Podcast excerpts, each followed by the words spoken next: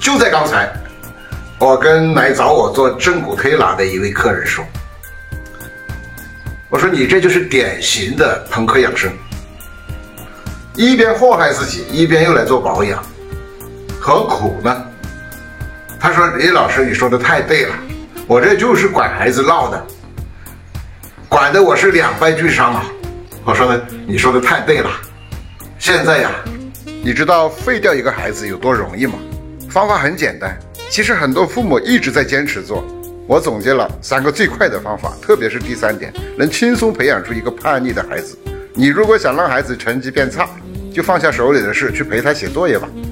你一边他一边写，你就一边不停的挑毛病。可以说幼儿园的小朋友都比你字写得好，也可以说这样的题猪都能答对。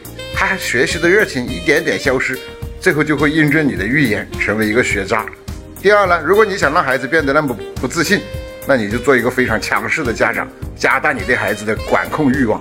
你可以经常命令他，最好是提高声音、瞪大眼睛，说这碗饭必须吃完，今天必须穿秋裤，放学必须六点以前回家。这样你就会得到一个害羞的、胆怯的，甚至自闭的孩子。第三，如果你想让孩子变得叛逆，你就多拿他练口才啊，不停的给他叨叨。比如说，你看，除了吃就知道玩，玩具扔的到处都是。你知道我在跟你说什么？其实唠叨式的教育啊，肯定一点效果都没有。但是好处就是你的情绪得到了发泄啊。你只要不停的语言暴力，孩子就会变得更加叛逆。孩子的成长是一条单行道，没有回头路，也没有后悔药。如果你投入了时间精力，孩子却往相反方向发展，那么做父母的、做爷爷奶奶的，必须反省自己的教育方式和理念，不要再用那些你觉得轻松的方式去误导你自己的孩子了。